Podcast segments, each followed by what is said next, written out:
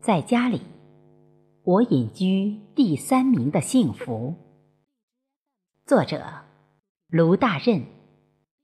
诵读：贝西。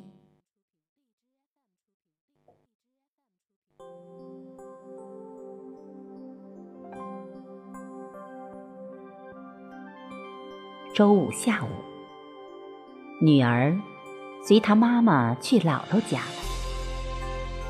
周日上午，我起床后，感觉有丝想念在纠缠着。于是，我拨通了女儿的手表电话。老爸，找我干嘛呀？女儿的开场白脆脆的。这还真的让我愣住了。找女儿干嘛？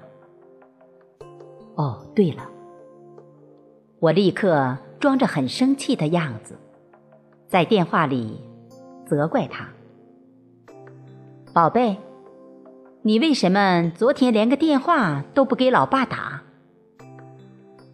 喂，喂，老爸，你说什么呀？电话声音明明非常清晰，但似乎女儿那边受到了通讯干扰。我又立刻重复了一遍之前的话：“老爸。”娇滴滴的女儿在拖长了她的语音后，紧接着继续在电话里埋怨老爸。你那边的信号一点都不好，我听不清楚。宝贝，你吃早饭了吗？吃了。女儿的回答异常干脆。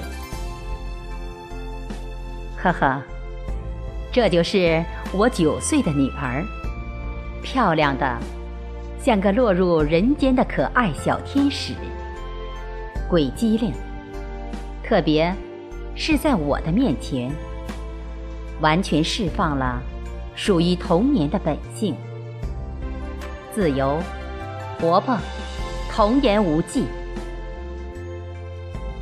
对于我爱人的严厉，小丫头已经从小就出奇的适应。毕竟，她是从她妈妈身上掉下来的肉。而对我的宠爱，则十二分的享受。毕竟，一个家庭的生活空间，必须保有一个良好的平衡状态。这种状态中，女儿在童年的成长中，在逐渐学会的习惯养成中，当因无法理解。或是无法释放小小的情绪时，我一定会是他愿意跑过来寻找温暖的港湾。当我在日常生活中有些许的不良习惯时，他又会坚定地站在他妈妈的一边，并继续模仿着他妈妈的口吻和语气。对我进行严厉的批评和指正，而在我的内心，幸福指数一直在飙升。不知从何时起，小丫头热衷于在家里进行各种形式的排名：吃早餐的速度，路上能背几首唐诗。谁的歌唱得最好？谁的舞跳得最棒？谁的字写得最好看？谁的日记写得最好？谁的脑筋急转弯答得最快？五花八门，比赛科目充斥着生活。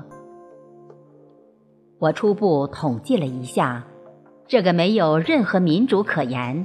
单方面的排名，宝宝以绝对优势夺魁。我爱人安慰性的摘取了一两块金牌。而我隐居第三名，从未有过超越。记得有一回，我因工作原因，下午四点多才吃完午饭。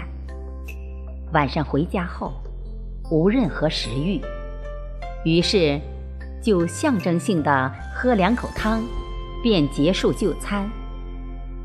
我故作随意，美美的坐在座位上，一直看着娘俩把饭吃完。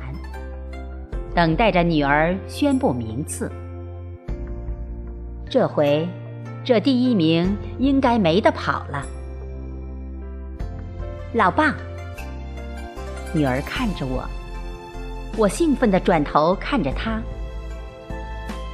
老爸，妈妈说你今天只喝了两口汤，取消你参赛资格。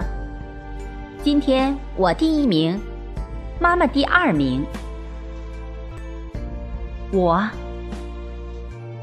看来，命运已经把我永远定在这个家里的第三把交椅上。最近，为了逐步开始让他形成独立睡觉的习惯，上个礼拜天，我带他到甜苹果，并点了一大杯鲜榨果汁和鲜果。我很严肃地对他说：“宝宝，你长期霸占我老婆已经九年了，你该把妈妈还给我了吧？”“不行，妈妈是我的。”女儿自顾低头，大口朵颐。很明显，这是一个根本无需进行谈判的立场。我愤愤不平。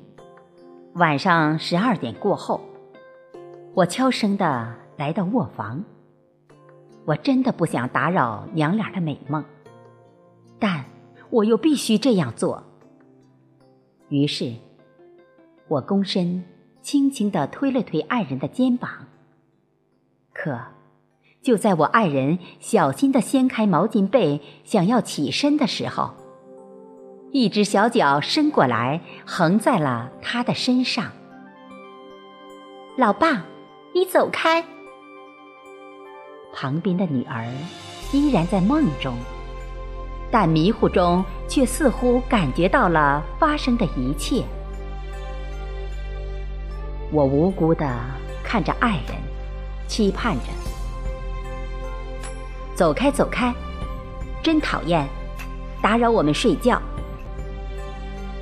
爱人一边斥责我，一边立刻又躺下，转过身去搂着睡梦中的女儿。我不得不灰溜溜的回到了自己的小屋。我久久没有睡意，内心的幸福在滚烫中。爱是自私的，同时。也是一种看似深奥却非常易懂的逻辑学。有因才有果。女儿对妈妈的爱是无比自私的，但这种深深爱来自深深的被爱的基础之上。而我虽然只是宝宝眼中的第三名，但作为殿后的我。却是娘俩爱的基石，爱的罗盘。